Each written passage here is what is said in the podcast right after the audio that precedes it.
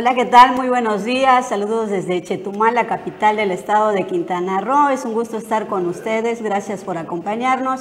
Saludo con mucho gusto a mi compañero Jimmy Palomo aquí en el programa Omelet Político. Bienvenido, Jimmy. Desde ya, Paula, muy buenos días y gracias por estar en este, bueno, va a estar durante 60 minutos donde usted se va a enterar de toda la información que se ha generado en estas últimas horas a nivel estatal, un día lluvioso. Lluvioso, así es, cambio de clima, otro frente frío, Jimmy. Así es. Así que hay que seguir protegiéndose ahora sí de la lluvia y, del frío, pues vamos a cuidarnos un poquito más. Así es, Paula, y vamos con información desde este tianguis eh, turístico, ¿no? Es la cual se está llevando en estos momentos. Le vamos a presentar parte de una entrevista que le realizaron al secretario de Turismo Federal Miguel Torruco Márquez en el stand de Tulum, allá en Madrid, España. ¿Qué significa para el gobierno federal Tulum ahora con este tema del tren Maya y todo lo que estamos haciendo? Bueno, tan importante que el mismo presidente de la República, Andrés Manuel López Obrador, ha decidido dar instrucciones para hacer el aeropuerto de Tulum y obviamente al pasar también tren Maya, pues va a ser un detonante para que se consolide la economía de la región. Me da mucho gusto estar aquí visitando la parte del Caribe mexicano y que pues le echen muchas ganas, lo mejor está por venir y vamos reponiéndonos poco a poco. Y Tulum siempre jugará un papel fundamental para la reactivación del sector turístico. Una parte importante es rescatar sobre, sobre todo la, la cultura maya, ahí hay mayas vivos y es importante la preservación de la, de la, de la selva y todo eso. Sí, yo siempre le he dicho que la clave para tener éxito en materia turística es la preservación del medio ambiente y la conservación de la identidad histórica, cultural y gastronómica. Tenemos problemas de la pandemia, pero seguimos trabajando muy arduamente en el turismo. Los problemas han sido a nivel mundial, hubo una contracción del 73% mundial, las grandes potencias tuvieron un 82% de contracción. Nosotros, por la política que implementó el presidente de la República, eh, se tuvo una contracción de 46%, así que es más fácil reponerse de un 46 a un 82 y pues obviamente el auge que ustedes han visto en el estado de Quintana Roo también se debe a la política implementada, que fue los protocolos biosanitarios en estrecha colaboración con el sector privado, que jugó un papel fundamental para haberlos logrado en coordinación con Turismo y Secretaría de Salud. Ayer la página de TripAdvisor coloca a dos destinos importantes de Quintana Roo, Cancún y Tulum, como uno de los 10 destinos de moda en todo el mundo. Ahora hay que cuidarlo, protegerlo y sobre todo eh, no hay que perder nuestro orgullo mexicano. En el caso de ustedes, quintanarroense y la cultura maya es lo que quiere el turismo internacional.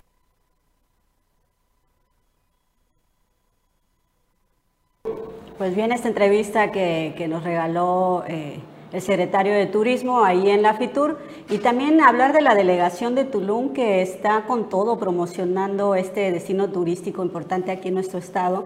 Y bueno, están explotando también una de las partes, eh, pues ahora sí que fundamentales de lo que es el municipio, que es la cultura maya, Jimmy. Así, incluso en este, este festival de, turismo que está llevándose a cabo en eh, Madrid, España, bueno, el mismo secretario federal ha reconocido de que desde que tomó el mando el presidente municipal Marciano Zul. Bueno, pues este municipio ha sido, está siendo muy conocido a nivel mundial. Esto gracias a la gran promoción turística que le está realizando el presidente municipal de Tulum, Marciano Zul. Así es, Jimmy. Vámonos a, a, esta nota de donde se promociona en específico lo que es la cultura maya, que es súper enriquecedor para todo lo que es el sureste de México, de nuestro país.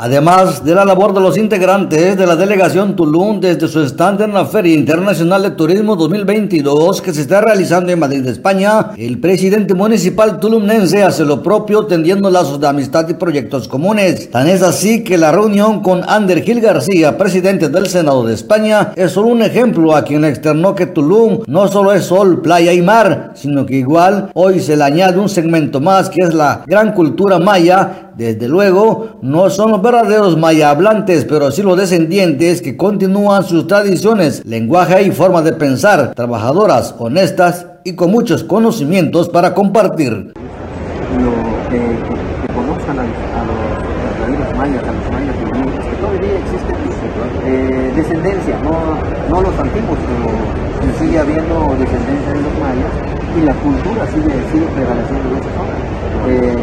El presidente municipal tulumnense Marciano Tzulcamal durante su segundo día de labores en la FITUR 2022 confirmó que Tulum impulsa sendos hermanamientos con Punta Cana y Madrid, cuyos respectivos alcaldes han expresado su interés por signar dicho convenio con la joya del Caribe mexicano. Asimismo, el alcalde de Madrid, José Luis Martínez Almeida, le propuso trabajar en equipo con los tulumnenses para ampliar la satisfacción de los visitantes españoles y mexicanos que disfrutan de los atractivos de ambas ciudades y es así como los gigantes del turismo internacional acordaron formalizar un acuerdo de hermanamiento con Tulum durante el primer semestre del 2022 a fin de ampliar el entendimiento entre sus pueblos y compartir experiencias turísticas y de sostenibilidad para afrontar los desafíos del sector en el futuro. Para Notivisión informó desde Tulum Francisco Canul. Y siguiendo con, con más información del municipio de Tulum, de esta gran promoción que le están dando eh, por parte de su presidente municipal. Bueno, pues déjenme comentarles de que Tulum no es, eh, uno, de los más, es uno de los más visitados del planeta en eh, América Latina y hoy no solo está considerado como un destino de moda, sino que es uno de los más competitivos del mundo. Esto lo señaló el secretario de Turismo Federal, de que bueno, Tulum ahorita está en el ojo.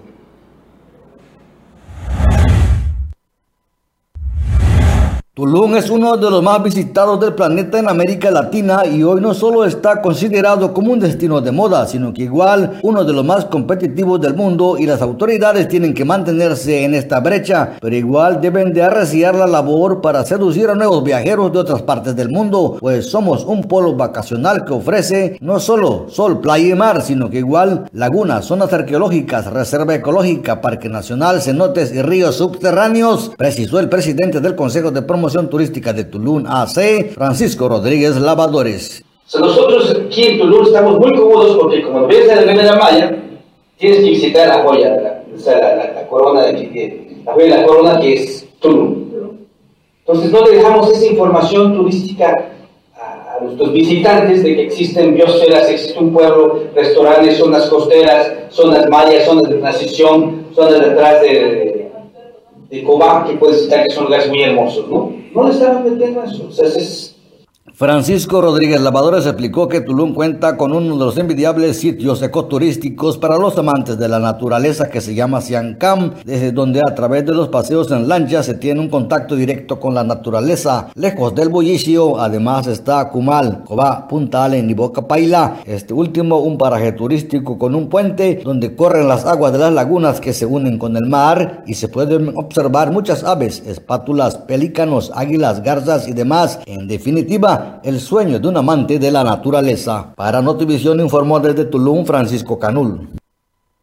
Bueno, y hablando de muy buenas noticias en el sector turismo, también se estima un buen panorama para la zona norte del estado, así lo dijo Jesús Almaguer Salazar, que es el presidente de la Asociación de Hoteles de Cancún, Puerto Morelos e Isla Mujeres.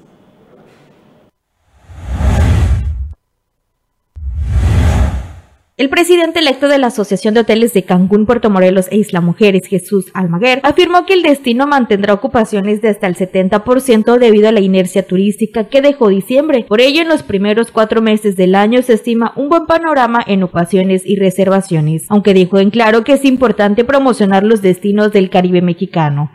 Sí, los primeros cuatro meses se ven muy bien. Eh, se ven con, con, eh, eh, ocupaciones y, reservas eh, con un panorama promisorio, pero eh, no hay que quitar el dedo del renglón. Eh, se están abriendo nuevos destinos y tenemos que eh, seguir manteniéndonos en la mente del, del consumidor. Tenemos que activar como nunca la promoción de del destino. Yo, yo, creo que vamos a andar en los 70, 75. Con respecto al alza de contagios que se ha estado registrando en el destino, mencionó que los hoteleros han estado siguiendo las recomendaciones y todos los protocolos de seguridad e higiene, esto con la finalidad de evitar más contagios. Por ello, constantemente realizan pruebas de COVID-19 a sus colaboradores, así que hasta el momento no hay riesgo de cerrar nuevamente los centros de hospedaje. Se están siguiendo los protocolos y obviamente eh, los empleados en, en algunos casos, que no, no son muchos, eh, lo que se hace pues es seguir el protocolo, pedirles que guarden la cuarentena y nada más. Se están haciendo pruebas eh, frecuentes en los hoteles a los empleados, en absoluto. Todos los hoteleros y, y hasta donde sabemos los afiliados a, a la asociación de hoteles están realizando pruebas continuas precisamente con el fin de eso, de, de cuidar la integridad de, de los empleados y de, y de, nuestros huéspedes. Los centros de hospedaje no se han visto afectados en su operatividad por falta de personal, ya que los gerentes han tomado diversas medidas para suplir a los trabajadores en las diversas áreas que hagan falta. Así que esta situación no ha sido impedimento para continuar atendiendo a los visitantes. Con imágenes de Manuel Sevilla informó para Notivisión Cilia Fernández. Y siguiendo con más información, vámonos con el mensaje del gobernador del estado, donde bueno, nos va a informar de cómo estamos en el semáforo del COVID. Amigas y amigos, hoy en día debemos reconocer que vivimos una nueva realidad debido al repunte de casos de COVID-19 en todo el país. Actualmente, más del 93% de la población en nuestro estado ha sido vacunada y en muchos casos ya cuentan con esquema completo de vacunación. Y estamos iniciando la fase de dosis de refuerzos. Derivado de esta cobertura, y de los esfuerzos que hemos realizado desde que inició la pandemia, observamos una menor tasa de hospitalización e intubación y por consiguiente una menor letalidad. Hoy, la pandemia no es la misma que la de los años anteriores. Sin embargo, se tiene la falsa percepción de que la variable Omicron es como una gripa y es necesario que la gente sepa que no necesariamente es así. Estamos viviendo los efectos de la temporada decembrina, en la que el mayor número de visitantes, de reuniones sociales y de aglomeraciones aumentaron de manera significativa. Por tal motivo, debemos de iniciar una nueva etapa en la que debemos proteger la salud y mantener la reactivación económica, al mismo tiempo que reforzamos los hábitos de cuidado He insistido en que debemos lograr la convivencia con el virus sin tener que cerrar establecimientos y sobre todo sin regresar al confinamiento, que implica el deterioro de la economía familiar de las y los quintanarroenses. Para lograrlo es necesario que cada quien, desde su posición, desde su trinchera, haga lo que le corresponde. Lo anterior me lleva a anunciarles que para la semana del 24 al 30 de enero regresaremos al color naranja en el semáforo epidemiológico. Les recuerdo que el color del semáforo no es producto de una decisión personal, es el reflejo de la nueva realidad que se vive en el Estado. A partir de mañana se darán a conocer los nuevos criterios de operación para los diversos establecimientos y se darán a conocer en la página de Reactivemos Quintana Roo.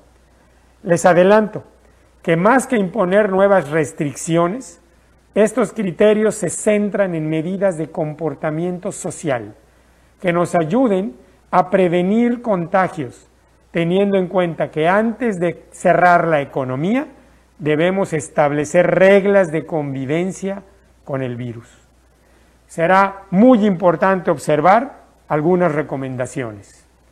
Usar correctamente el cubrebocas, tener el lavado frecuente de manos, mantener la sana distancia.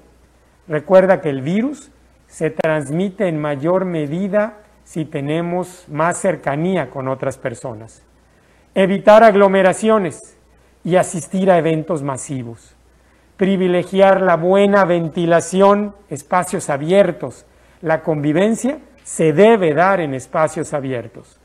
Cuando sea posible, utilizar ventilación natural, evitar lo más posible el uso del aire acondicionado, priorizar el uso de la tecnología para evitar reuniones presenciales, promover videoconferencias y también trabajo desde casa, reducir el tiempo de permanencia en un lugar. Recuerda que a mayor tiempo de convivencia, es mayor el riesgo de contagiarse. Si puedes evitar salir de casa, mejor.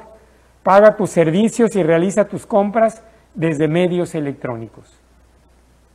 Amigas y amigos, es necesario mantener nuestra salud sin perder nuestra recuperación económica. Solamente tomando con total responsabilidad la situación que se deriva del incremento en el número de casos, podremos hacer frente a esta fase. Regresar al semáforo naranja y acercarnos al semáforo rojo nos pone a todas y a todos en una situación delicada. En rojo, todas y todos pierden, en más de un sentido. Por ello quiero que se entienda que como parte de una sociedad debemos trabajar unidos en torno a un objetivo común, aprender a convivir con el virus debemos estar conscientes que la realidad que atravesamos y el compromiso personal que tenemos es con nuestra comunidad. Estamos ante un momento muy importante. Lo que hagamos se verá reflejado en lo que sucederá en las próximas semanas. Solo juntos podremos hacer que los contagios se contengan. Les invito a que cada quien desde su responsabilidad, hagamos todo lo que sea necesario para superar esta fase, porque sólo así, juntos, saldremos adelante. Muchas gracias. Bueno, pues ahí está el mensaje del señor gobernador que estaremos en semáforo naranja del 24 al 30, o sea, la próxima semana, eh, pues estarían eh, adoptando ya una serie de medidas que hoy serán comentadas y de manera oficial. Eso no implica que haya eh, pues una restricción en cuanto a la actividad económica, que es lo que tenemos también que priorizar. Recordemos que pues ya, como comenta el gobernador, poco más del 90% de la población en Quintana Roo está ya vacunada en lo referente a las, a las edades precisamente que pues que eran aptas para para esta vacunación.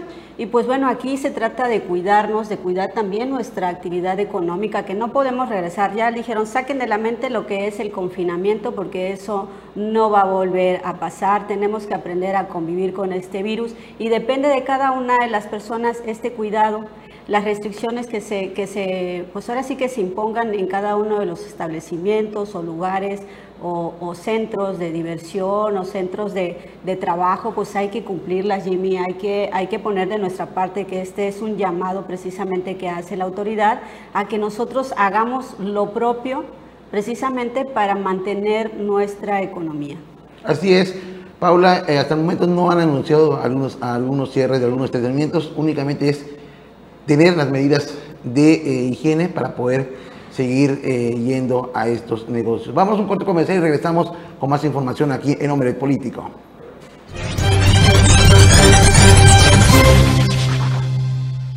Ya estamos de regreso y nos acompaña nuestro compañero Anuar Moguel. Bienvenido.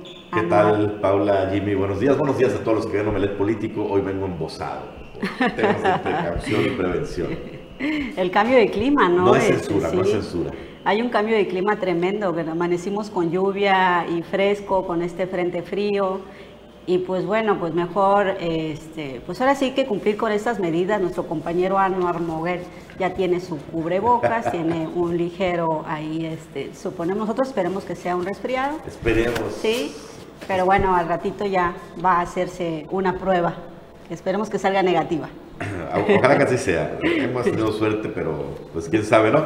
Mientras tanto, cuidamos las, normas, los protocolos y por cierto, donde también hubo cambio de clínica en la de clima, es en la grilla del patio con este anuncio, este madruguete que dio el PRD casi a la una de la mañana. Órale, sí, sí. A través de sus redes sociales. Estuvo cardíaco, ¿no? O sea, así intenso el asunto, porque mucha gente esperando precisamente ahí la resolución de, de quién se llevaría la candidatura, ¿no? Quién abanderaría, abanderaría esta coalición entre PAN, PRD y Confianza por Quintana Roo, porque recordemos que ahí estaba eh, pues la senadora Mayuli, este, pues el actor Roberto Palazuelos y, bueno, la diputada Laura Fernández. Y este último fue el que salió casi llorando luego de la reunión. A ver, tenemos el video de... Salió molesto. Palazuelos. El diamante negro. No le favoreció el resultado. ¿Todavía no se decide, Roberto? ¿Qué falta? ¿Qué falta, Roberto? ¿Qué falta? Están deliberando. ¿Sí? Todavía estás en la jugada. Gracias. Visiblemente enojado. Enojado, enojado al, saber que él no iba a hacer, se salió, no quiso dar eh, alguna entrevista, ahí los compañeros tratando de que les diera alguna explicación del por qué irse durante, se llevaba a cabo esta reunión donde a quién iban a darle la candidatura, pero... Bueno, esto fue en la Ciudad de México, ¿no? Sí, o sea, en la los convocaron. Vimos que las oficinas de del PRD, que fue donde se tomó ahí la decisión, pero bueno, que estuvieron presentes pues los dirigentes de los partidos políticos de Acción Nacional y, de, y del PRD, ¿no? Lo que pasa es que también el PRD ya le copió a Morena el tema de las encuestas, que a nadie convence, ¿no? Entonces, en este caso, Roberto Palazuelos hizo su berrinche, mientras que el PRD en sus redes sociales y el líder nacional, Jesús Zambrano, también eh, presumieron, ¿no? A Laura Fernández, que arrasó en su encuesta. En la encuesta, el que paga le dio una repasada a Roberto Palazuelos. ¿Quién es Roberto Palazuelos al lado de Laura Fernández, no? Y, bueno, eh, sorprende y a la vez no, porque pues ya sabemos cómo son de agachones, disculpen que lo diga así, pero algunos panistas, la postura tan, no tibia ya, este, pues totalmente suavecita de la senadora Mayuli Martínez, que mandó un comunicado a esa hora, a la una de la mañana. ¿Qué dice Mayuli? leo, dice, les comparto que estoy satisfecha porque las ah. encuestas demuestran que soy una candidata competitiva, tanto en conocimiento como intención de voto y potencial de crecimiento. Reconozco que el mecanismo de consulta que se acordó entre los partidos muestra que, a pesar de lo avanzado, Laura Fernández tiene un mejor posicionamiento hoy para competir por la gubernatura. En todo proceso democrático es fundamental tener la madurez para reconocer los resultados. Mi compromiso para liderar el destino de Quintana Roo es invariable y pasa hoy por reconocer que Laura Fernández, con base en lo mostrado en la mesa, tiene condiciones que aportan elementos nuevos a la coalición para competir en la contienda de este año, así como hacer de esta alianza la opción que abandere los intereses de los quintanarroenses, mientras otros promueven la polarización yo estoy convencida de sumar a favor de la unidad. Solo faltó que le agarrara la manita a Laura y diga, Laura, Laura, La convencieron muy fácil, ¿no? Por otro lado, no dudo en ningún momento. ¿Cuál era la negociación? Si hubo encuesta, no dudo en ningún momento que Laura Fernández la haya ganado a Ah, Eso oh, sí, no lo dudo. Sí, o sea, pero, pero tú decías que era una, una, encuesta interna, ¿no? O sea, ¿cómo se llevó a cabo esa encuesta? Nadie sabe cómo Nadie sabe, nadie supo.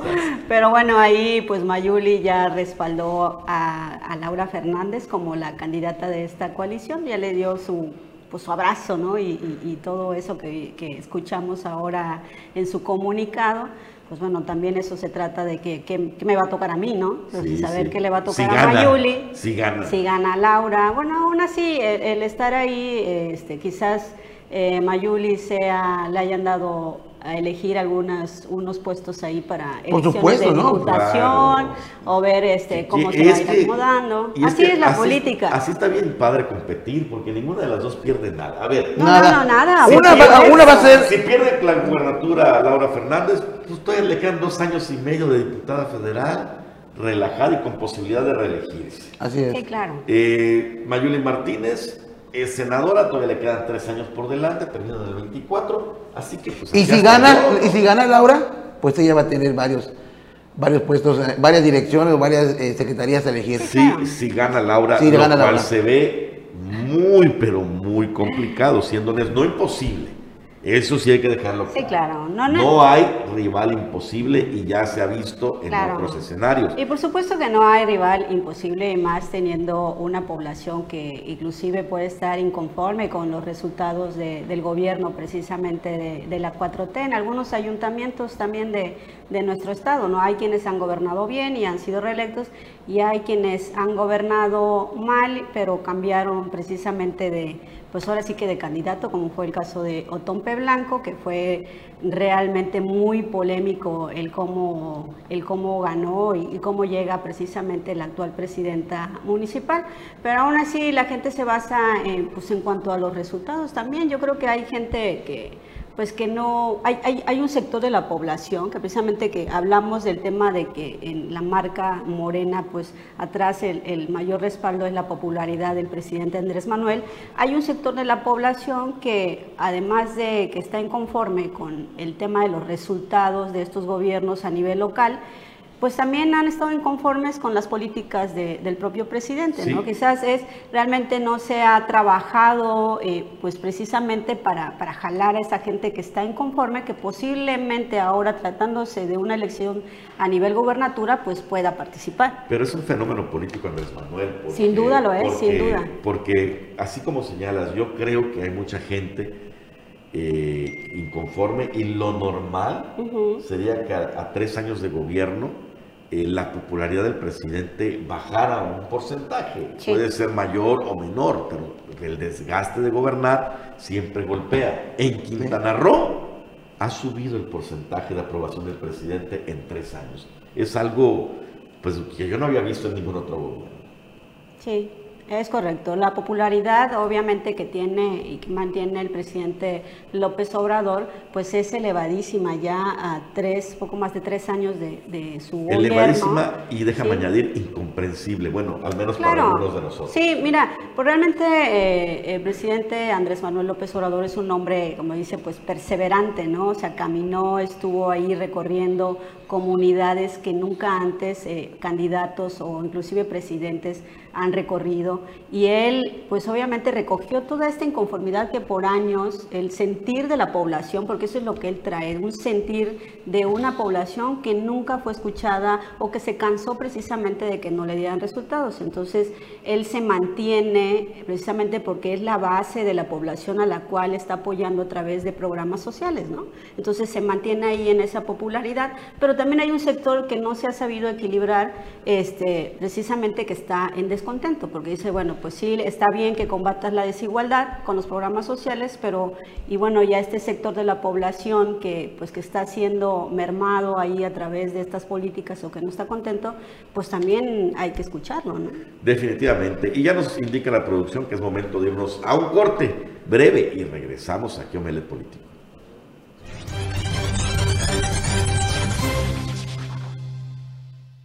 Estamos de vuelta aquí en Omelet Político y bueno, hoy también se espera otro bombazo político. Digo se espera porque hasta el momento no se han pronunciado. Eh, habíamos anticipado que Maribel Villegas Canché, la senadora de Morena actualmente y aspirante a la gubernatura también, hoy estaría concretando el triple salto mortal, uno más de Morena a Movimiento Ciudadano en una antesala de su registro como aspirante por el Partido Naranja, donde según fuentes internas ya está todo cocinado y la indicación del señor Dante Delgado es va Maribel. Ya está.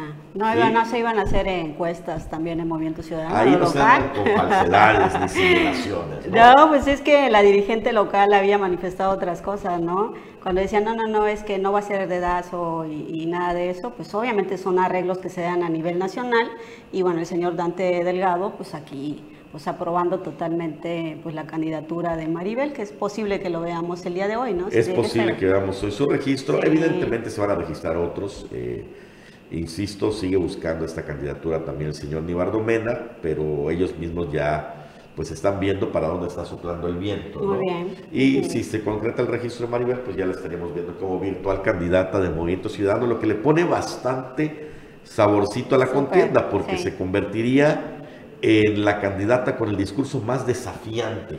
Laura Fernández, por ejemplo, no puede tener un discurso eh, antigobiernista, antioficialista, por el simple hecho de que va abanderada por los partidos oficiales en Quintana Roo. Sí, claro. En la- en- en- dejando clarito, Laura Fernández es la candidata del oficialismo, Son- que no es eh, lo mismo claro. que digamos que es la candidata de Carlos Joaquín. Eh, Exacto, no es lo mismo, no es lo mismo porque obviamente ahí se ve que hubo precisamente pues una cierta ruptura, ¿no? Porque ya desde hace algún tiempo Mayuli fue de las primeras que se empezó a, a desenmarcar precisamente de- del gobierno de, de- de Carlos Joaquín. hombre, ¿cómo bueno, ah, aparentemente, pero bueno, que se veía como que esta separación, al menos están ahí jugándole a que, a que no es parte de lo mismo, porque también se hablaba que por parte de la virtual candidata del partido Morena, pues a ella sí la estaba respaldando. Y, y en el caso de, bueno, este de, de, de Mara Lezama, vimos cómo prácticamente todo el gabinete de Carlos Joaquín se fue a tomar fotografías y estaban ahí como que aplaudiéndole El- el a, cualquier, a cualquier cosa que ella haga y entonces también los delata a ellos hacia dónde está dirigido el apoyo o dónde están buscando chamba, ¿no? Entonces, eh, con esa puerta cerrada, Mara Lezama y Laura Fernández no van a tener un discurso poniendo en evidencia Sí. las fallas o los pendientes del actual gobierno, ni capitalizando el descontento, que en todos los gobiernos hay. Ujú. no hay. No hay gobierno perfecto, en Es todos hay correcto. descontentos. Sí. La que de- podrá tener el discurso de desafío, el discurso incendiario, y que lo ha hecho además desde Sí, hace bueno, y además es- ella es así de abierta, ¿no? Sí. O sea, ella es así de, de que enfrenta y demás, y entonces es abierta y expresa mucho su sentir, pues es Maribel Villegas, que aquí es donde también vemos ese precisamente riesgo que tiene, eh, pues obviamente quien sea candidato o candidata eh, de Morena a la gubernatura, pues porque es un personaje completamente vinculado a Morena. Entonces, Sí. obviamente tiene ahí como que pues el corazón guinda, ¿no? Aunque lleve eh, o podría llevar el color naranja, si vemos hoy su registro, pues vemos que Maribel pues podría jalar pues una parte precisamente a quien le podría fraccionar es al partido oficial, que es el partido Morena. Probablemente así sea, ya veremos en los hechos cómo se mueve la aritmética. Lo que sí es un hecho es que no es lo mismo Maribel Villegas como candidata de Morena a Maribel Villegas como Por candidata supuesto. Movimiento Ciudadano. O sea, realmente la marca es la, la que pesa, porque pues el, el partido está tan seguro de, precisamente de ese rating y esa popularidad que arrastra al presidente de la República, se confían precisamente de eso y pues realmente no se dedican a que sus, a que sus pues ahora sí que sus representantes en los gobiernos locales den los mejores resultados, ¿no? Entonces eso les da para poner eh, como, como representantes a personas que ni siquiera son conocidas en lugares de, de la población, que fue el caso precisamente del sur del estado. Entonces están muy confiados precisamente de esa popularidad y que ya la tienen eh, precisamente en la bolsa la gobernatura. Y pues bueno, pues esperemos. Esto sí, como tú dices, le, le viene a dar, eh, eh, si se registra Maribel por Movimiento Ciudadano, pues más sabor a, lo que es la contienda, ¿no? Porque ya estaba así como que, ah, bueno, pues, pues si no, no hay oposición para el partido oficial que es Morena, pues bueno, ¿de qué, de qué se trata? Y entonces eso desanima a gran parte también del sector de la población a ir a votar. Entonces esperemos ahora que se abre precisamente un panorama de, muchos personajes y, muchas mujeres precisamente en esta contienda, como Maribel Villegas, como Laura Fernández, y bueno, ya veremos también en el PRI, y mencionabas también ayer a Cecilia Loría, entonces son personajes ya posicionados también, que tienen trayectoria ya en la política del Estado, que son conocidos y que han hecho labor precisamente política en muchísimos lugares y rincones de, del Estado, a comparación de la, de la candidata oficial, o la que pudiera ser la candidata este, oficial de, del partido Vinda, de que pues se ha trabajado únicamente en la zona norte, pues realmente no es muy conocida en el sur del estado, ¿no? Sí, definitivamente. Y bueno, hablando también de Movimiento Ciudadano, por ahí también salió una información eh, que mire, son de las cosas que a veces eh, los ciudadanos nos cansamos y, y que nos decepcionan un poquito porque en este caso involucra a la líder estatal del Partido Naranja y regidora en el municipio de Tompe Blanco, nos referimos a Lidia Rojas Fabro, uh -huh. una joven que honestamente la hemos halagado, la hemos chuleado mucho por uh -huh. eh, su la dinámica que imprimió por ser una revelación en la pasada campaña y mucha gente votó por ella, pues eh, considerando que fuera una alternativa a la política tradicional. pero pues la realidad siempre se impone y vemos que seas de la nueva ola, de la vieja ola, los intereses siguen siendo los intereses. ¿Y por qué decimos esto? Porque recientemente ya, después de que patearon a Chanito Toledo de Movimiento Ciudadano y le dieron el liderazgo a Lidia Rojas, le encargaron buscar pues una sede, un, un, inmueble para rentarlo como oficinas del partido y ya la rentó, todo bien, no es ilegal para nada. El único problema pues es que el inmueble es pues de sus suegros, ¿no? De los, de los papás del novio. Ahí está. ¿Cómo va a ser? Su, su novio, que por cierto está involucrado en ya varios escándalos, se llama Moisés Cardín Silva, lo odian los taxistas. ¿Qué? Sí, es inspector de movilidad en Bacalar y es el que dice que los anda correteando a los chetumaleños. El que anda poniendo los retenes en todos lados. Anda correteando a los taxistas chetumaleños, bueno, eh, sus inspectores, ¿no? O sea que resultó ser este, de lo mismo. Pues es que mira, vamos a ser bien claritos. ¿Es ilegal lo que está haciendo Lidia Rojas? No, no es ilegal. Puede rentar ella un edificio. Aclaramos, ¿no? Aclaramos Bueno, que no es eh, algo ilegal. Pues realmente al ¿Es interior. inmoral? Probablemente. a- al interior de su partido, dependiendo del código de ética que tengan, porque pues obviamente pues ahí hay conflicto de interés, ¿no? O sea, estás beneficiando precisamente a pues a un familiar, bueno, no, no está casada, ¿o sí? Creo que no está casada. De hecho, eh, también su novio se hizo famoso, Moisés Cardín, porque salió en la lista de apoyos a, a gente necesitada en el Congreso del Ah, es Estado. correcto, sí, justamente es con correcto. Chinito Toledo, ¿no? Sí. O sea, cobraba una abejita que a lo mejor no era para él, a lo mejor era para Lidia, que estaba ahí como secretaria técnica. Sí, ella eh, trabajaba ahí con Chanito Toledo en, en el Congreso del Estado, ¿no? Entonces, dices, bueno, sí, es una chica, eh, pues obviamente que tiene el ánimo como muchos jóvenes y, y- y, bueno, mujeres jóvenes y, y hombres jóvenes, de- precisamente de esa, de esa ola. Que vienen con un nuevo dinamismo a querer hacer precisamente cambios o hacer política de diferente manera a lo que estamos acostumbrados. Pero bueno, también pues la inexperiencia también le, le- le sobra porque como a todos realmente todo se sabe, todo se sabe. Y es ¿no? que igual, eh, Dice, ¿por qué, eh, por qué arriesgar precisamente el trabajo que haces o la imagen que tienes inclusive ante la sociedad de, de un segmento de la población que ya confió en ti, que dicen, bueno, que es diferente, que va a hacer las cosas diferentes. Realmente los jóvenes ahora eh, están precisamente, muchos de ellos alejados de la política porque precisamente no creen en- ya en la política, no creen en los candidatos porque han visto que ha sido de todos, de todos los colores, eh, viene siendo lo mismo. Entonces, dices, ves a figuras frescas precisamente como, como ella o como de lo que se jacta precisamente Movimiento Ciudadano, que aquí se habla que han ganado otras gubernaturas y vemos el escándalo en el que están metidos el gobernador de Nuevo León y su esposa Mariana Fernández, que también son personas jóvenes, pero que con tal de, de tener esa popularidad y aprovechando las redes sociales, hoy están metidos en un problema que inclusive puede ser considerado como trata de personas y todo por, por la fotografía, la exhibición a este, este pequeño menor de edad al que se llevaron un fin de semana a su casa.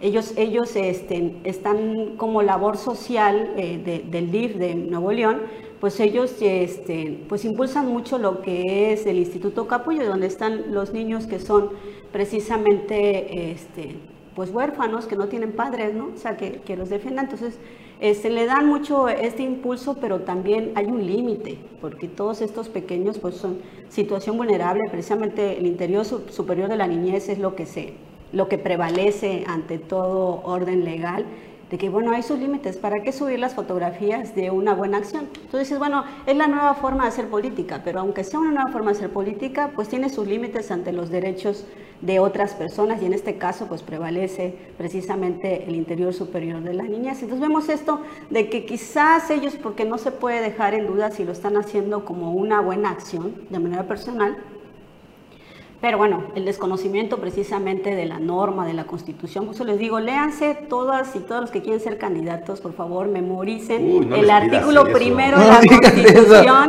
el ver, artículo primero de la constitución, ¿cómo por favor, lean? Sí. y se ahorrarían infinidad de problemas y de situaciones. Por favor, necesitamos gente preparada, gente consciente y gente empática.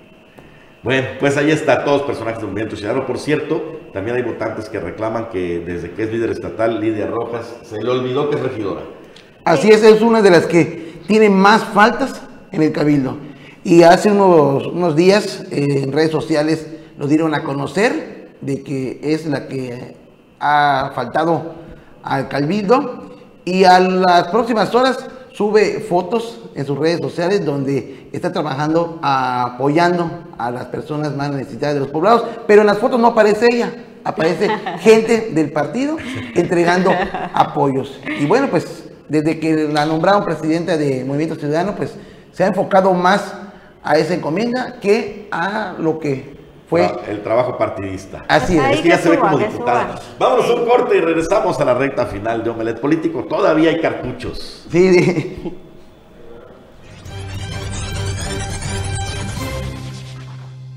Y bueno, hemos regresado a Omelet Político. Antes del corte, eh, la licenciada Paula nos comentaba sobre la nueva eh, de hacer política. Sí, el abuso de, las redes de esos jóvenes. Y bueno, y también Antier, eh, Anuar eh, nos comentaba sobre una foto que había subido a sus redes sociales Leslie Hendrix. Y bueno, a ver si nos pueden poner en pantalla. Y dice, nos estamos preparando para una larga carrera, la más importante de mi vida. Y aparece en esta foto amarrándose sus tenis, pues como diciendo, pues para hacer ejercicio.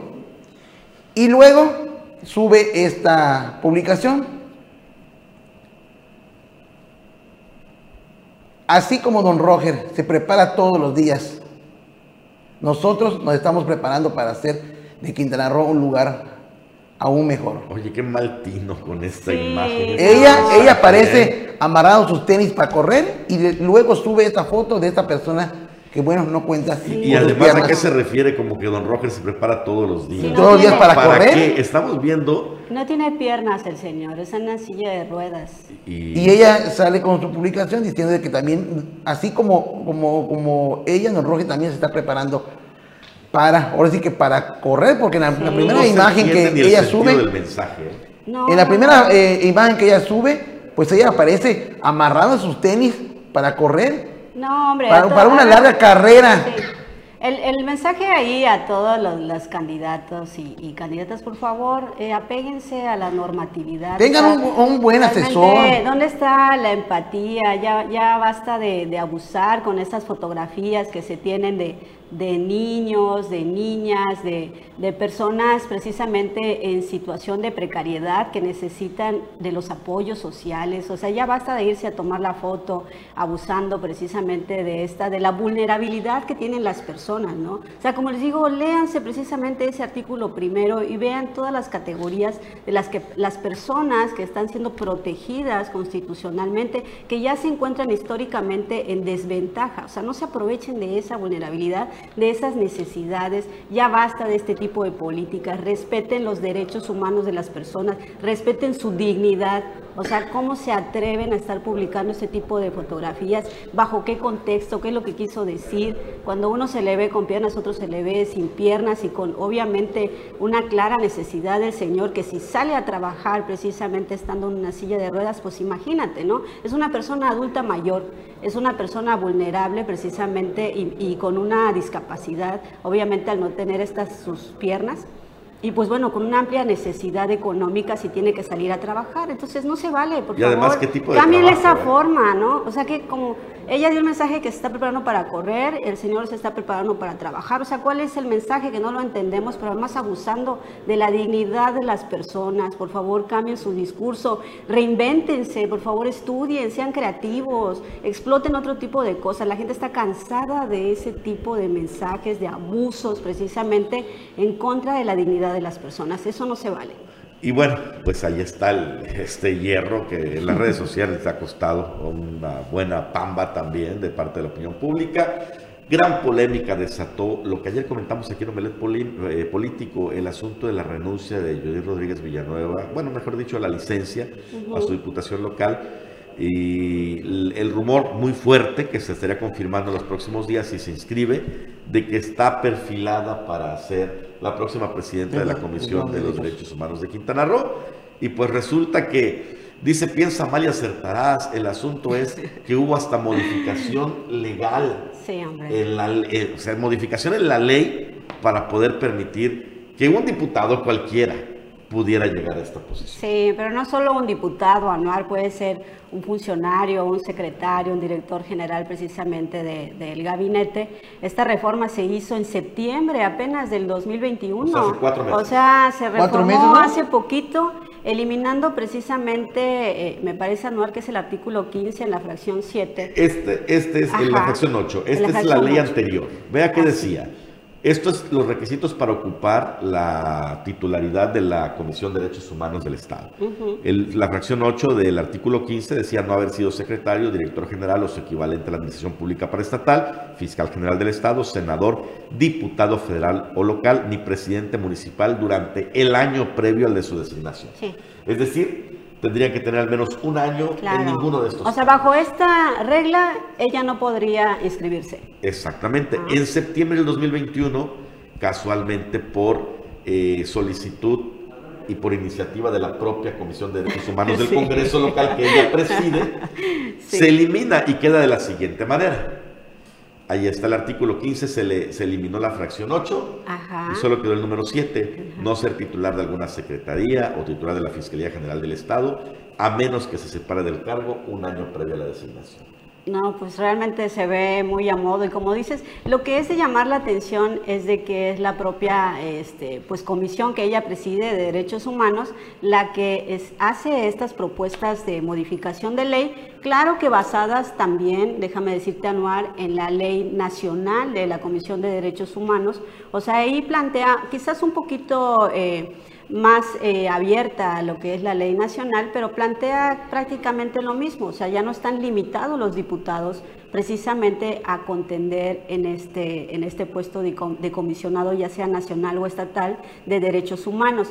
Pero llama la atención que en el caso de Quintana Roo, cuando se, se expide esta convocatoria, viene con un sesgo. O sea, realmente esto es algo que pudiera considerarse discriminatorio porque no es una convocatoria abierta a, todas las personas. Hablan de, de que tienen que tener una carrera preferentemente de derecho, o sea, lo cual abre eh, un sinfín de carreras a que puedan ser afines o bueno, con una trayectoria y demás, que pudiera darse este, la elección de, de un personaje, de una persona precisamente para presidir la Comisión de Derechos Humanos.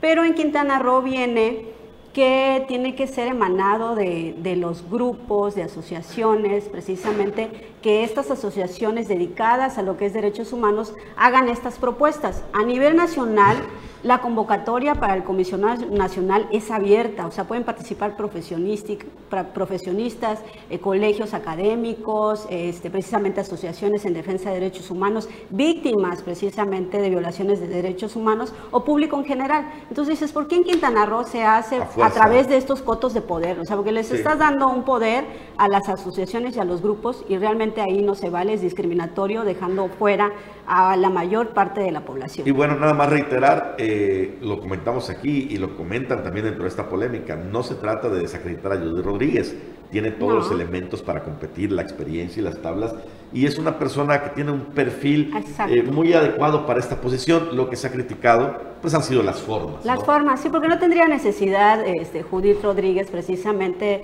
de acceder a estos puestos dada su capacidad y su trayectoria. Sin embargo, pues bueno, ahí quienes tendrían la última palabra serían los diputados. Y ellos sí, serían y, y ¿no? ellos la van a y tener. Nos apura la producción a decir adiós. Gracias por acompañarnos en esta emisión de Pelet Político de viernes. Esperamos que nos veamos el próximo lunes, si Dios quiere, aquí mismo a las 9 de la mañana. Jimmy, Así es, y recuerde, cuídese mucho. Paula. Un gusto estar con ustedes y bueno, disfrute su fin de semana, este, siga los protocolos. Recuerde que el lunes empezamos con semáforo naranja. Hasta la próxima.